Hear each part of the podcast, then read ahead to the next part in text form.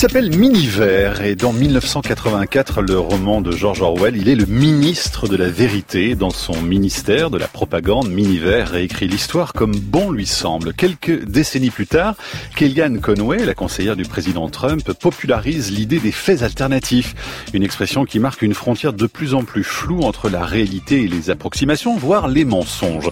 À l'heure d'Internet et des batailles politiques, l'exigence de vérité est-elle en train de devenir secondaire? Avec mes invités, le sociologue Gérald Bronner et le physicien Aurélien Barrault.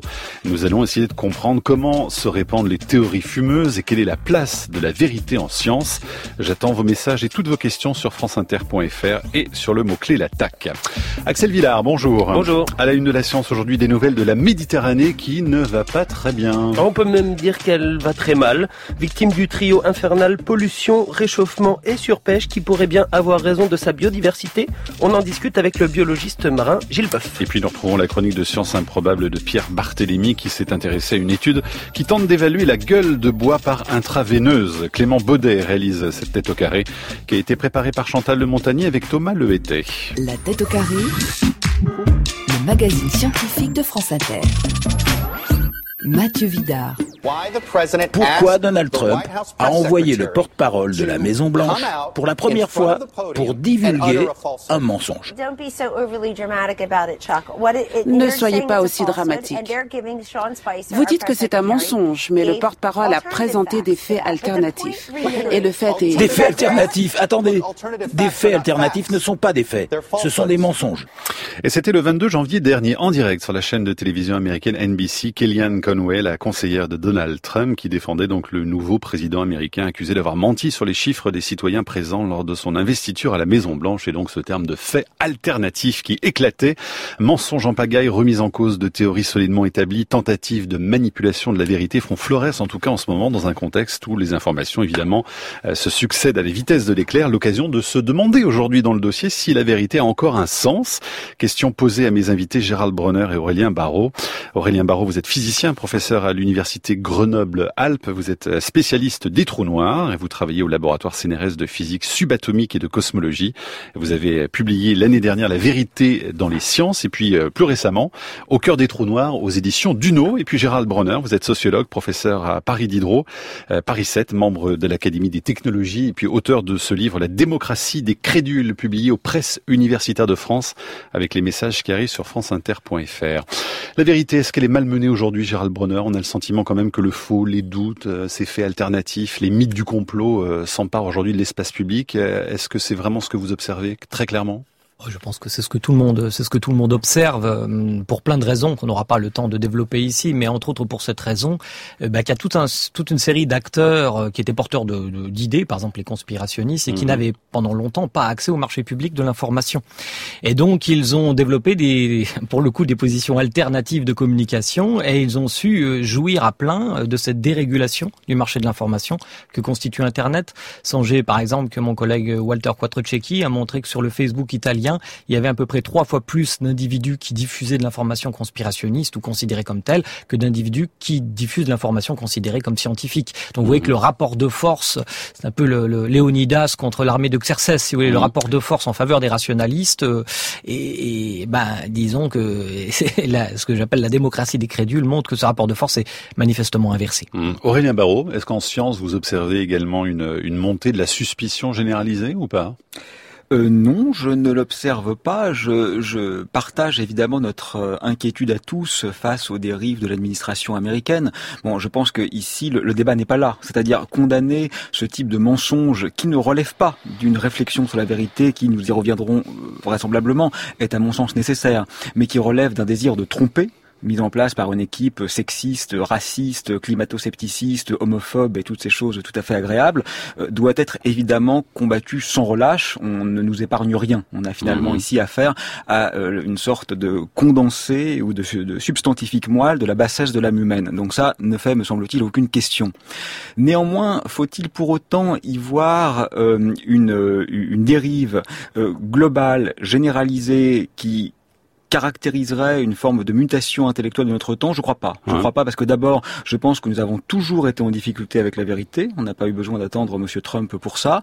Et ensuite, parce que je crois qu'un autre écueil nous guette, c'est celui de surdéterminer la vérité au point de faire comme s'il s'agissait d'un concept clair, mhm. ne méritant pas d'être lui-même questionné. Donc, je crois déjà pour entrer dans le débat. On peut essayer de définir la vérité pour commencer. Alors du coup, on peut essayer de ne pas y arriver, mais on peut. On peut décider de pas y arriver. Alors si on tente quand même de le faire, euh, Aurélien Barraud. Bah écoutez, moi ce que je voudrais d'abord dire, c'est que la vérité est une chose sérieuse. C'est-à-dire que la vérité, euh, si on veut effectivement s'y atteler, si on veut la regarder dans les yeux, non pas en l'ayant à la boutonnière comme disait Derrida, mais en essayant réellement de lui rendre l'honneur qu'elle mérite, il faut commencer par l'interroger. Parce que le fait est, et je pense que nous serons d'accord pour ne pas mentir au nom de la vérité, le fait est que la vérité a changé de Vous voyez, les stoïciens, ce sont nos pères hein, euh, distinguaient entre to aletes et aletheia, c'est-à-dire entre le vrai et la vérité, entre l'adjectif substantivé et le substantif.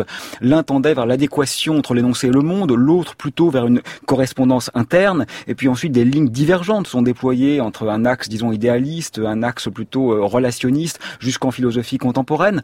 Tout cela pour dire non pas qu'il faudra faire une leçon sur l'origine du concept de vérité, mais qu'il serait déjà inopportun de faire comme s'il y avait transparence étincelante du mhm. mot vérité lui-même. Ce à quoi nous référons ne va pas de soi, il est un fait incontestable, quel que soit notre désir de rationalisation, qu'on aura du mal à définir. n'a pas le même sens à mhm. toutes les époques et même à une époque donnée dans toutes les cultures. Et alors aujourd'hui, en 2017, on peut quand même tenter d'en donner une, une définition ou pas?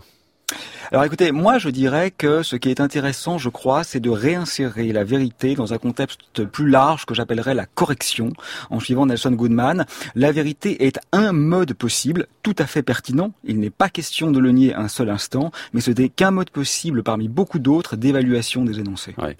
Gérald Bonner, alors par rapport à ce que vient de dire euh, Aurélien Barraud, d'abord peut-être sur l'effet loupe aussi, hein, c'est-à-dire qui nous dit finalement euh, cette euh, cette contradiction, ces faits alternatifs, etc. Ils ont toujours existé, mais effectivement, on a peut-être une impression de focalisation parce qu'on a les outils aussi qui, qui multiplient la, bah, C'est-à-dire que effectivement, les traces sociales laissées aujourd'hui par ces faits alternatifs sont massivement plus importantes que par le passé. Et ça, c'est un fait. C'est pas un fait alternatif, si vous voulez. Donc, mmh. l'analyse de ce qu'on appelle les sciences sociales computationnelles ont, ont livré des analyses absolument solide sur cette question. Donc je pense que c'est pas du tout spéculatif. Euh, la notion de démocratie du crédule a bien un corps, quoi. C'est pas seulement une spéculation ou euh, une annonce à la, à la Cassandre. Euh, par ailleurs, euh, sur la question de vérité, je, je crois qu'en fait, c'est, cette question n'est pas une question scientifique. C'est une question éventuellement théologique, métaphysique. Mais ce que fait la science, à mon avis, c'est pas ça. Ce que produit la science socialement, c'est une sélection des idées. C'est un marché de sélection des idées avec des critères particuliers. Mais là, j'ai un point de désaccord sans doute avec Aurélien Barraud, sauf si j'ai mal compris mais il aura l'occasion de, préciser sa pensée. Je pense qu'en revanche, et c'est ce qui me classe sans doute dans le camp entre guillemets des rationalistes, je, pense que la science a un rapport privilégié avec la vérité. Elle ne peut pas énoncer à proprement parler la vérité, mais ce qu'elle fait, c'est qu'elle établit, disons, elle vise à établir une ordinalité des énoncés c'est-à-dire un ordre, une hiérarchie euh, fondée en toute probabilité des énoncés. Je vais vous donner un exemple simple qui vient d'une actualité extrêmement récente. Il s'est euh, soutenu une thèse à l'université de sciences de Tunis, euh, en Tunisie, une thèse défendant la théorie de la Terre plate une théorie comme mhm. une autre. Bon, eh bien, euh, je prétends euh, que cette théorie, elle est fausse. Et lorsque la, la science a tendance à prétendre que la Terre est ronde, elle ne dit pas la vérité, car évidemment la Terre n'est pas vraiment ronde. Elle est pleine de concavité, de convexité, etc. Il faudrait, en fait, pour dire la vérité de la forme de la Terre, il faudrait un temps infini. Songez au temps qu'il faudrait pour décrire millimètre par millimètre, par exemple, la côte bretonne. Oui, oui. Mais en revanche, en revanche, ça n'interdit pas à la science d'établir une ordinalité. Et donc, à mon avis, par les méthodes dont elle procède, elle a un rapport privilégié à cette vérité, sans pour autant l'établir, le danger le danger, n'est-ce pas, c'est de tirer l'eau de l'humilité de la science, en fait, en fait, parce que les scientifiques peuvent être non humbles, mais la science, elle est humble. Elle prétend en effet la plupart du temps établir un rapport intellectuel avec le monde qui peut être provisoire, et l'histoire des sciences le montre. Il ne faudrait pas tirer de cette humilité et utiliser cette humilité comme un cheval de Troie pour le relativisme, c'est-à-dire considérer que dans ce cas de figure, tous les énoncés sont valables et oublier cette affaire d'ordinalité que je viens d'évoquer. Alors le relativisme, on va en parler, Aurélien Barraud, euh, évidemment avec vous. Euh, quand même sur la définition même de la science, sur la méthode scientifique, est-ce qu'au fond on pourrait pas dire que la science sert au moins à essayer de s'approcher au plus près de la vérité Non. Non, parce que toute révolution scientifique fonctionne par changement radical de paradigme, et un changement radical de paradigme est une redéfinition absolue de la grammaire du réel. Quand vous passez de la vision newtonienne d'une force qui permette à la Lune de tourner autour de la Terre à la vision einsteinienne d'un espace courbe dans lequel n'existe aucune force, vous n'avez pas un peu amélioré le modèle précédent, vous l'avez un peu amélioré du point de vue heuristique, c'est-à-dire quant à la capacité à faire des mesures. Vous ne l'avez pas un peu amélioré du point de vue ontologique, vous avez strictement changé de réel. Donc si la vérité existe, nous en sommes finalement toujours absolument loin. Ouais. Je voudrais quand même revenir un instant sur ce que vient de dire Gérald, parce que je suis en partie d'accord avec lui. Euh, je crois aussi que la Terre n'est pas plate. Hein. Rassurez-vous. je suis aussi rationaliste. Le problème, c'est Voilà, que logos, vous savez, logos, c'est comme vérité. C'est un mot qui a voulu dire tellement de choses différentes que il ne suffit pas, et je ne le dis pas pour vous naturellement, mais comme euh, des personnes moins scrupuleuses que vous le font, de se réclamer de la rationalité pour l'être réellement, parce que tout le monde se réclame de la rationalité. Les intégristes religieux se réclament de la rationalité. Donc dire je suis rationnel ne veut rien dire. Ça veut simplement dire je pense. La question est le mode de rationalité que nous choisissons.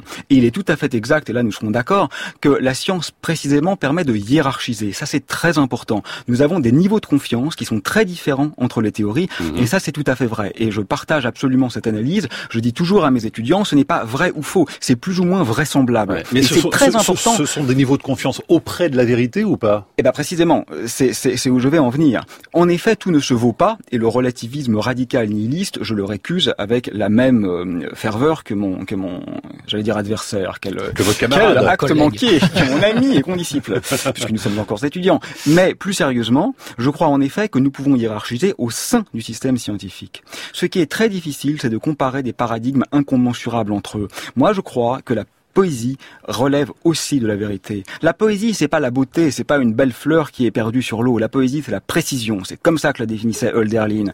Et quand Badiou et je suis loin d'être en accord avec tout ce que dit Badiou, mais définit l'amour comme un acte de vérité, je pense qu'il a absolument raison. Mais alors vous nous dites qu'il n'y a pas de vérité au fond en, en science. je Aurélien dis qu'il y a des puisque tout vérités. peut être mis en cause à chaque instant. Ah, mais tout l'est, mais ça, c'est le cœur de la méthode scientifique. Ouais. Mais ça ne signifie pas, et c'est là où je rejoins euh, mon interlocuteur, ça ne signifie nullement que tout se vaut. Il ne s'agit pas de se faire, de faire l'apologie d'un laxisme épistémologique qui consisterait à dire tout a la même valeur. Tout n'a pas la même valeur. Ce que je veux dire, c'est qu'il faut être prudent et nuancé, c'est-à-dire comprendre que les schèmes d'évaluation sont eux-mêmes en partie choisis. C'est pour ça que quand vous dites c'est montré par la sociologie computationnelle, pourquoi pas Je vous crois, je ne suis pas spécialiste. Mais encore faudrait-il s'entendre sur le fait que ce qui est montré par la sociologie computationnelle relève en effet d'une vérité objective transdisciplinaire. Et ça, ça ne me paraît pas absolument évident. Gérald Bronner pour répondre.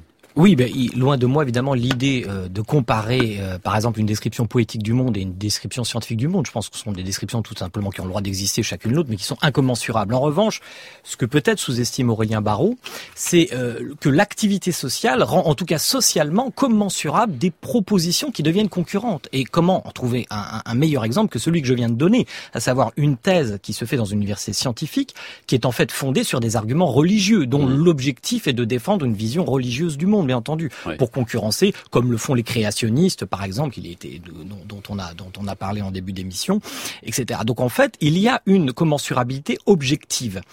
Et le risque de ne pas vouloir euh, concéder, et, pour des raisons dont on va parler, à, la science un rapport privilégié à l'énoncé de la vérité. hein.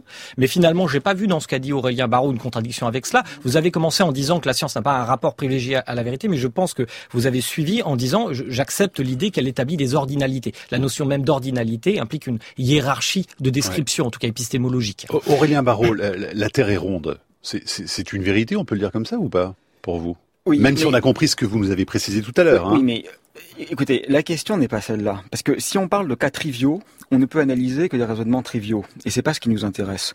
Bien sûr, la Terre est ronde. Bien sûr, il faut être un peu frappé pour la croire plate aujourd'hui. Et c'est certainement pas moi qui vais faire l'apologie de ces conspirationnismes. Mais si on s'intéresse aux cas réels, sur lesquels il y a dissensus, alors les choses deviennent beaucoup plus intéressantes. Parce que ce qui est en jeu ici, euh, finalement, c'est pas tellement ce qui est dit, c'est ce qui est recherché.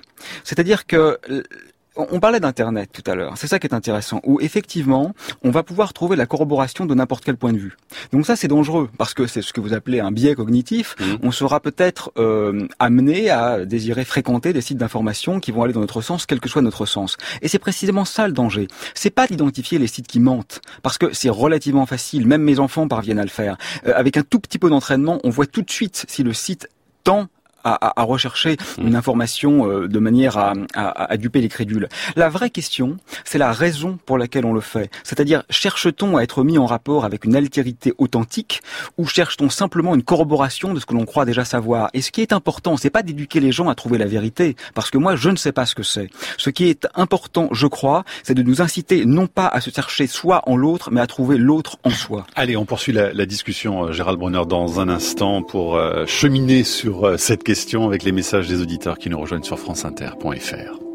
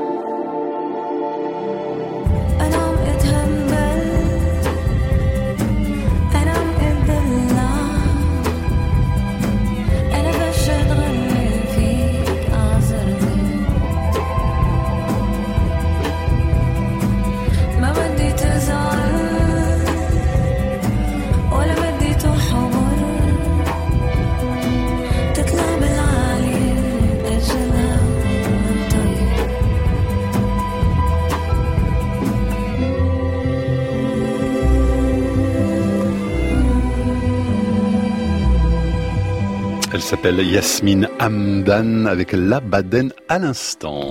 Regarde, là, il y a Fusat Saint-Denis, les images du début de l'assaut. Sur Snap en plus.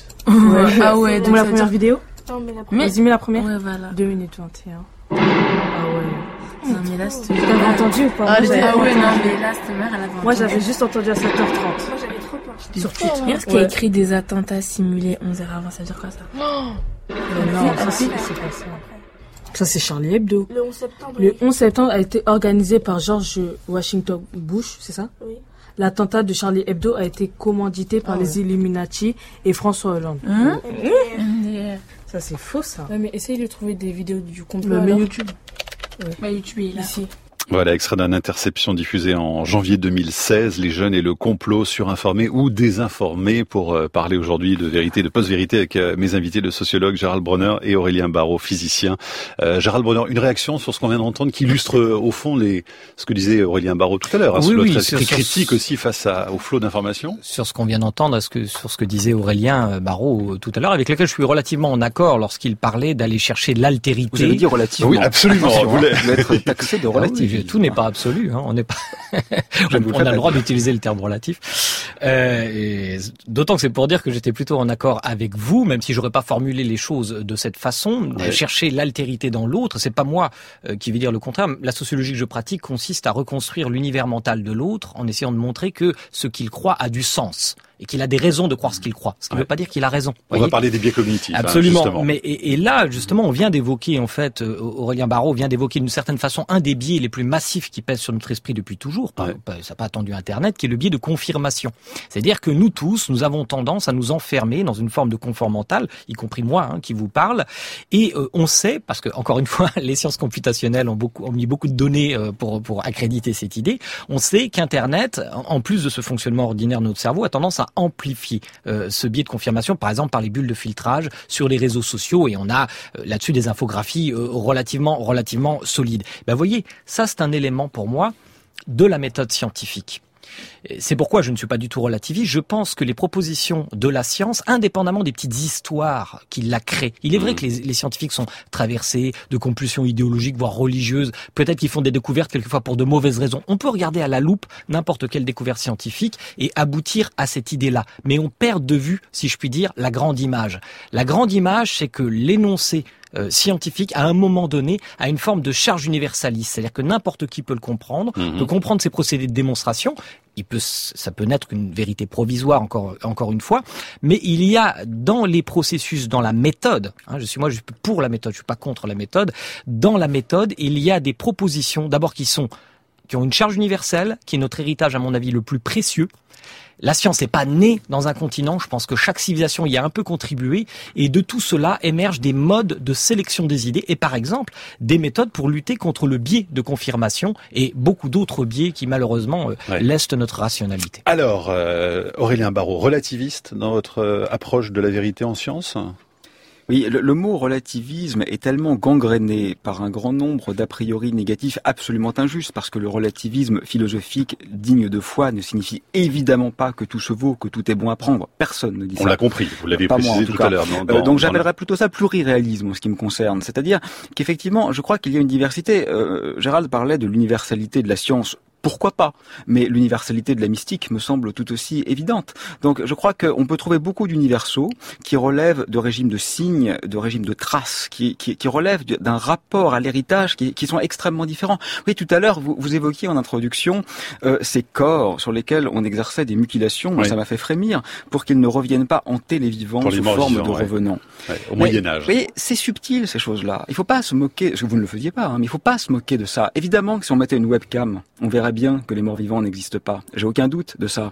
Mais ceux qui avaient peur des morts vivants savaient aussi ça. Ce n'est pas de cela qu'il est question. Donc n'apportons pas toujours des réponses scientifiques à des questions qui ne sont pas scientifiques. Alors bien sûr, quand Madame Conway, qui porte bien son nom, euh, au moins pour un Français, euh, évoque des faits alternatifs, c'est scandaleux. C'est scandaleux parce qu'en en fait, elle essaye de se faire euh, la chantre de la pollution décomplexée. Et c'est dégueulasse parce qu'on est en train de saccager notre planète et on est en train de commettre un crime irréversible dont nous sommes coupables et qu'il faut voir en face. Mais ce que je ne veux pas, c'est que pour que combattre ce mauvais fascisme, nous jugions d'un bon fascisme, parce que tous les fascismes sont mauvais. Ce que j'appelle un faux bon fascisme, c'est précisément l'idée qu'il y aurait une vérité unique, absolue, connue, et qu'il n'y aurait jamais d'alternative. Laissez-moi vous donner un exemple. La Terre tourne autour du Soleil. Voilà une autre évidence. Oui, mais dans un autre référentiel, il n'empêche qu'il est vrai de dire que le Soleil tourne autour de la Terre. L'univers est en expansion. Je suis cosmologiste. Je sais que c'est vrai. Oui, mais dans un autre système de coordonnées, l'univers est statique. La lumière est, un, est une onde. Je suis physicien, je sais que c'est vrai. Oui, mais en mécanique quantique, on apprend que c'est aussi un corpuscule. Démonstration du relativisme. Je ne suis pas en train de dire tout est vrai. Je ne dirai jamais ça parce que c'est inexact. Mais je veux dire ne surréagissons là, vous nous dites surtout rien n'est vrai oui, c'est un peu la même chose. Il y a des hiérarchies, il y a une ordinalité, comme disait Gérald, au sein de la pensée scientifique. Ce que je veux dire, c'est ne réagissons pas à un déni de vérité, c'est-à-dire à un mensonge, c'est-à-dire à une pensée nauséabonde, par une autre pensée nauséabonde qui interdirait de réfléchir sur le concept de vérité. Parce que là, nous serions tombés de Carib en Scylla. Alors, la post-vérité, justement, euh, ce mot choisi en 2016 par les dictionnaires Oxford, hein, vous le citiez tout à l'heure, Gérald Bronner, est-ce qu'on est du côté, justement, de, de cet excès décrit par Aurélien Barraud bah, C'est-à-dire que le, le, le, là, le problème n'est même pas à proprement parler épistémologique, c'est-à-dire c'est vraiment un problème sociologique. C'est la, la, la, tout à coup, euh, je le disais, la dérégulation du marché, mais aussi le, le fait que pendant longtemps, il y a eu une certaine, je dirais, euh, étanchéité entre les, les, les, les, différents marchés intellectuels, le marché de la science, le marché de la spiritualité, etc. On a des tas de moments dans l'histoire des idées où il y a une porosité entre les deux. Mais là, c'est un nouveau moment où il y a une grande porosité porosité entre toutes les propositions, et l'on parle par exemple de science citoyenne, etc. J'ai rien contre l'idée. Euh, je pense que justement, parce que la science a une charge universelle, tout le monde peut faire de la science, mais en revanche, je pense qu'on n'en fait pas n'importe comment, voyez-vous. Quand vous avez évoqué tout à l'heure euh, la, la, question de la vérité spirituelle et de la vérité scientifique, eh bien, euh, évidemment, on peut rendre incommensurable comme ça les discours et, et aboutir à la conclusion, du coup, ils n'ont pas le droit de, de discourir. Personnellement, par exemple, je ne discuterai pas de l'existence de Dieu, c'est une question qui n'est pas du tout scientifique. En revanche, j'ai le droit de discuter des preuves de l'existence de Dieu et de le faire avec méthode. Par exemple, y a-t-il plus de miracles statistiquement à Lourdes ou dans les hôpitaux? S'il y en a autant en termes de probabilité, est-il bien raisonnable de dire que Dieu pointe plus souvent son doigt à Lourdes que dans les hôpitaux? Je prétends que non, c'est tout. Voilà, c'est ça. Il y a des méthodes, et je peux vous assurer que la charge universaliste dans cette proposition de méthode, elle peut toucher n'importe qui. Vous savez, je suis intervenu dans le centre de Pontourny dit de déradicalisation, je mets des guillemets, et donc là j'avais face à moi des individus dont je vous prie de croire qu'ils avaient des croyances euh, relativement loufoques, n'est-ce pas?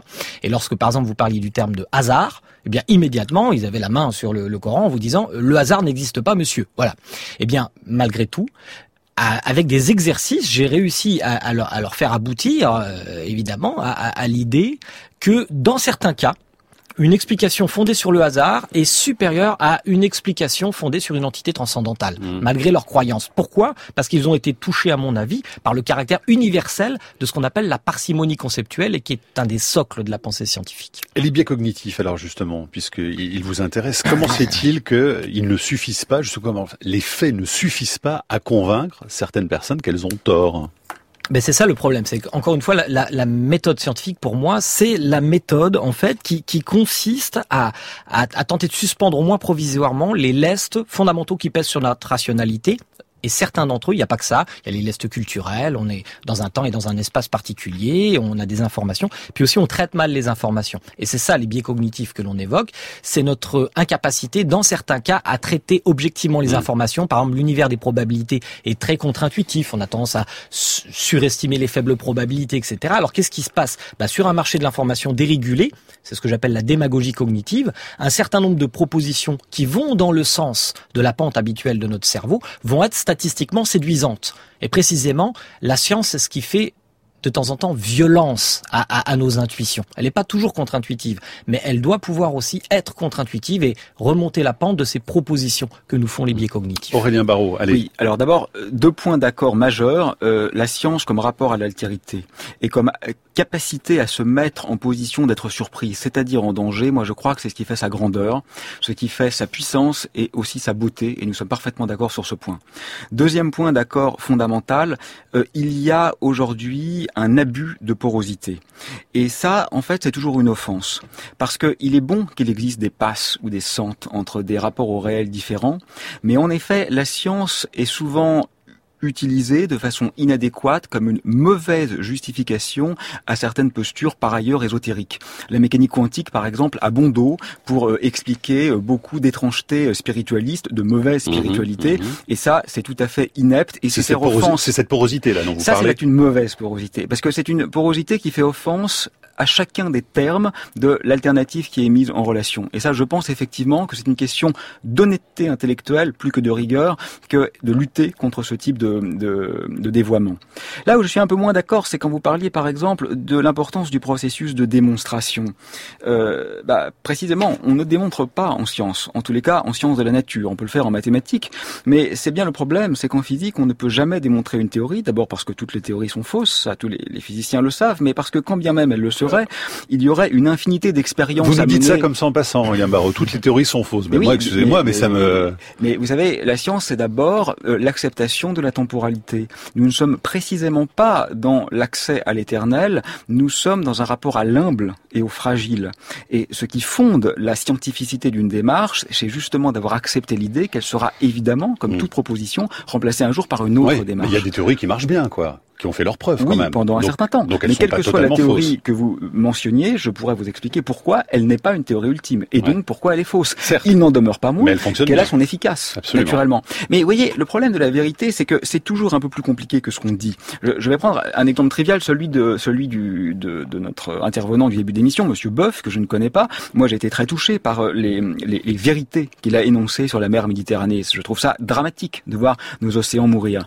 Mais j'ai quand même été choqué que pour énoncer ces vérités, que je ne conteste pas un instant, c'est lui le spécialiste, euh, il parle à plusieurs reprises de la diminution du stock de poissons.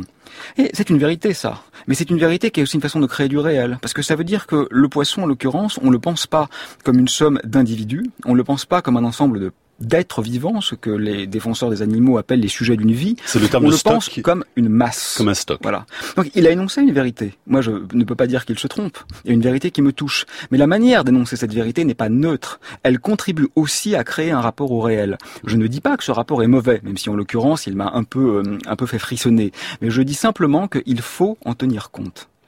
Allez, sur la question du climat, par exemple, là aussi un exemple intéressant hein, pour parler de, de, vérité et pourquoi pas de faits alternatifs. Une illustration avec la rencontre entre Claude Allègre et Yannick Jadot. C'était en 2010 au micro de Nicolas Demorand sur Inter beaucoup, tous ceux qui ont lu le livre et qui connaissent un peu la question climatique démontent un à un les arguments de M. Allègre. Mais il y a aucun argument. Je mais non, je vous laisse pas finir, vous me laissez pas parler et vous, dites des, des bêtises. non mais je crois que, et vous l'avez dit dans, dans cet article de Libération dernièrement, votre débat n'est pas scientifique, votre débat est profondément politique. Absolument. Vous n'avez pas, à travers ce livre, de reconnaissance scientifique, et vous n'osez pas, d'ailleurs, avec ce livre, aller au débat avec les scientifiques. Votre livre est politique. Et moi, c'est là qu'est le souci. On a aujourd'hui 300 000 morts liés au réchauffement climatique mais par non, an. Ce n'est pas vrai. Mais c'est ce que disent les nations C'est ce que disent, c'est ce que disent les C'est ce que disent les nations Vous, vous abusez, vous abusez de votre statut de scientifique pour faire monter dans l'opinion publique l'idée qu'il y a un doute, et donc les gouvernements qui agissent déjà très peu, agissent encore moins. Et puis surtout, pour moi, le problème, c'est un problème fondamentalement de démocratie. Tout ce qui est complexe, vous le réduisez, vous réduisez ça à la simplification et vous empêchez hmm. les citoyens de s'emparer d'un débat sur leur avenir pour construire leur avenir différemment. Voilà, il y a plein de choses hein, dans cet échange intéressant, la simplification, le, doute entre Yannick Jadot justement et Claude Allègre. Euh, Gérald Brunner, alors quel serait le, biais cognitif au fond des climato-sceptiques face à quand même, on sent un consensus sur cette question du réchauffement, enfin? Oui, d'abord, il y a, quand même une bonne nouvelle sur ce point, euh, c'est que euh, globalement les opinions publiques, là on est dans un cas de figure particulier où l'opinion publique suit plutôt, selon les pays, le, ce qu'on va appeler l'orthodoxie de la science, hein, à savoir 97% je crois des publications vont dans le sens de l'existence d'un d'un réchauffement et euh, d'une action de l'homme sur ce réchauffement. Donc ça, c'est plutôt quand même une bonne nouvelle. C'est pas le cas sur tous les sujets, je vous signale entre parenthèses. Hein. Prenez les ondes basse fréquence, etc., etc. Ce serait une autre émission. Mais si on reste là-dessus, je n'ai pas spécifiquement étudié ces biais, mais évidemment, à un moment donné, on a bien vu en revanche que le climato-scepticisme était très séduisant pour les esprits. Hein. Il a, il a, il a percé un moment dans les opinions. Et je me rappelle d'un argument, entre autres, il y en avait beaucoup, ce que j'appelle des millefeuilles argumentatives. Vous savez, c'est pour ça que c'est convaincant. Il y a, il y a des centaines d'arguments c'est comme ça aussi que fonctionne le conspirationnisme, entre parenthèses. Ce qui ne veut pas dire que c'est faux d'ailleurs, hein, c'est pas mhm. c'est pas la question, mais souvent ces arguments sont d'ailleurs non compossibles entre eux. Mhm. Et là, c'est une différence avec la science. À un moment, la, science a armé des, arguments qui sont compossibles, c'est-à-dire possibles en même temps. Sinon, il y a une incohérence logique. Mais par exemple, je me rappelle avoir entendu un climato-sceptique dire, mais si les glaces fondaient eh bien, forcément, le, le volume de l'eau sur Terre n'augmenterait pas, il diminuerait. Si vous prenez un verre avec un glaçon, vous voyez, ben voilà, ça, c'est typiquement un biais cognitif. C'est un biais analogique, évidemment, euh, c'est totalement incomparable, mais c'est convaincant éventuellement pour quelqu'un qui n'a pas, euh, euh disons, euh, toutes les compétences, et c'est mon cas en l'occurrence, qui n'a pas toutes les compétences techniques pour comprendre l'invalidité de cet argument. C'est un mhm. argument, ben voilà, qui façonne les, qui, qui, pardon, qui caresse les pentes Qu'est-ce qui se passe au fond dans, dans, la tête d'un Trump, d'un Poutine, d'un Sarkozy sur la question justement climatique, hein, quand on doute précisément des, des, des effets et de l'impact humain sur le sur le bah, climat? Il y a quand même plein de raisons là. Je veux dire d'abord, on peut être sincère. Hein, ils sont pas tous sincères. Certains ont été peut-être sincères parce que touchés par ces arguments. Mm. Et puis aussi, il faut bien le reconnaître. Là, il y a aussi des intérêts qui sont en jeu. Ce serait intéressant que ça soit pas vrai pour toute une partie de notre activité économique. On n'a pas même forcément, même en tant que citoyen de base, c'est quand même une annonce relativement catastrophique. On n'a pas forcément envie que ça soit vrai. Et souvent, euh, le désir contamine le croire. Aurélien Barraud, le doute, c'est pratiquement ce qu'on sait faire de plus beau. Moi, je pense que c'est là où la pensée d'un seul coup euh, précipite en quelque sorte. Ça devient un petit, euh, un petit, une petite évanescence comme ça, une, une forme un peu spectrale. C'est le moment où véritablement quelque chose a lieu. Et là, c'est l'archétype du mauvais usage du doute. C'est-à-dire que le doute authentique, c'est ce qui permet de dévoiler. Et là, on est face à un doute qui ne cherche qu'à dévoyer. C'est-à-dire qu'ils ne, ils ne doutent pas, ces gens-là, pour essayer de me comprendre ce qu'est le réel. Ils ne doutent pas pour trouver des solutions. Ils ne doutent pas pour nous sauver. Ils doutent pour continuer à jouir de leurs privilèges et à polluer de façon décomplexée. Donc ça, c'est même pas une question de savoir ce sont de bons ou de mauvais scientifiques, ce sont simplement des salopards. C'est véritablement un autre problème. Et je voudrais quand même marquer une légère euh, distance, même si je crois qu'on est à peu près d'accord là-dessus. Peut-être je le dis de façon un peu plus euh, un peu plus entière, mais on est d'accord avec Gérald. Vous êtes d'accord d'ailleurs dans l'ensemble. Ah, c'est pénible, mais on, vous inquiétez pas, on va se fâcher juste après l'antenne. Il vous reste trois minutes. Euh, vous, vous, évoquez les compostibles comme une sorte de nécessité inhérente à la démarche scientifique. Ça, par exemple, je pense que c'est pas vrai. Par exemple, en physique, on a deux grandes théories, ce sont les deux piliers de la physique, on l'appelle relativité générale et mécanique quantique, et elles sont précisément mutuellement exclusives. Et on s'en ah sort par usage de paranoïa. Donc, ce que, vous, le savez, bien sûr. Je, je, caricature votre, votre propos, mais je voudrais pas qu'on donne aux gens l'impression que la science est quelque chose de parfaitement linéaire, bien agencé, qui touche à une sorte de pureté originelle que n'auraient pas les autres formes de pensée. Et qui rassure aussi sur ce concept de vérité, justement. Mais, hein. il est clair qu'il ne faut pas tomber dans une idéologie pas de, la nous rassurer. Hein. Je, veux dire, je pense que les intellectuels ne sont pas là pour nous rassurer. Ils sont là pour nous inquiéter et pour nous dire douter plus fort. Ce qui est important, c'est d'être libre. Et le, le, le cinéaste Andrei Tarkovsky disait que la liberté, ce que ça signifie avant tout, c'est être exigeant envers soi et généreux envers les autres. La liberté, poursuivait-il, est le sacrifice au nom de l'amour. C'est ça qui est important. La vérité, c'est un effet secondaire de la liberté. Gérald Bronner Oui, alors, je, je, je... d'abord, effectivement, il ne faut pas avoir une, une, approche idéologique de la science, une forme de scientisme que, que je ne songe pas à, dé à défendre. J'aurais voulu euh, interroger, mais on continuera la, la conversation probablement dans les couloirs, sur le mauvais usage du doute. J'ai été, euh, je suis tout à fait d'accord avec le, le, un usage, euh, disons, euh, respectable du doute et un mauvais usage on du peut doute. tout le temps user du doute. bien sûr, mais alors je me, je, je me, demande simplement si ce n'est pas une façon de concéder au rationalisme. C'est-à-dire s'il y a un mauvais usage du doute et un bon usage, un bon usage du doute, c'est qu'il y a une méthode précisément. Le mauvais usage du doute, il est caractérisé par une absence de méthode. Peut-être l'intention. Voilà, est-ce qui ce qui veut dire que dans l'ordinalité du rapport au discours du vrai, il y a bien quelque chose, euh, il y a bien quelque chose de démontrable à un moment donné. Et d'ailleurs, c'est intéressant parce que Monsieur Bruno Latour, donc vous savez qu'il est un colloque sociologue et, et, qui est une des figures qu'on cite quelquefois pour illustrer le relativisme, même si on pourrait discuter à l'infini de cette question. Et même si lui-même euh, le récuse. Euh, oui, il le récuse, mais enfin bon, euh, je, je, renvoie au, au, au, livre de Sokal et Bricmont sur la question des impostures intellectuelles. Je vais faire très très rapide. Il a, il a reconnu dans un de ses derniers livres qu'en fait, ils ont été avec ses collègues à l'assaut de la science et de l'autorité de la science et qu'il le regrettait un peu. Il le regrettait un peu, notamment à cause de la question du réchauffement climatique. Vous voyez Donc c'est amusant parce que, alors là, pour le coup, quand ce doute lui paraît euh, problématique par rapport à la représentation qu'il a envie du monde, euh, il, il n'est plus en mesure de le défendre, mais il n'épargne pas l'orthodoxie de la science sur d'autres sujets. Donc je m'étonne, si vous voulez, de ce deux poids deux mesures. Aurélien Barraud, on va se quitter dans, dans 30 secondes. On repart avec quelle idée alors, de, de la vérité en science en, en vous quittant? Faut-il être radical ou nuancé? Moi, je nous répondrais, il faut être radicalement nuancé.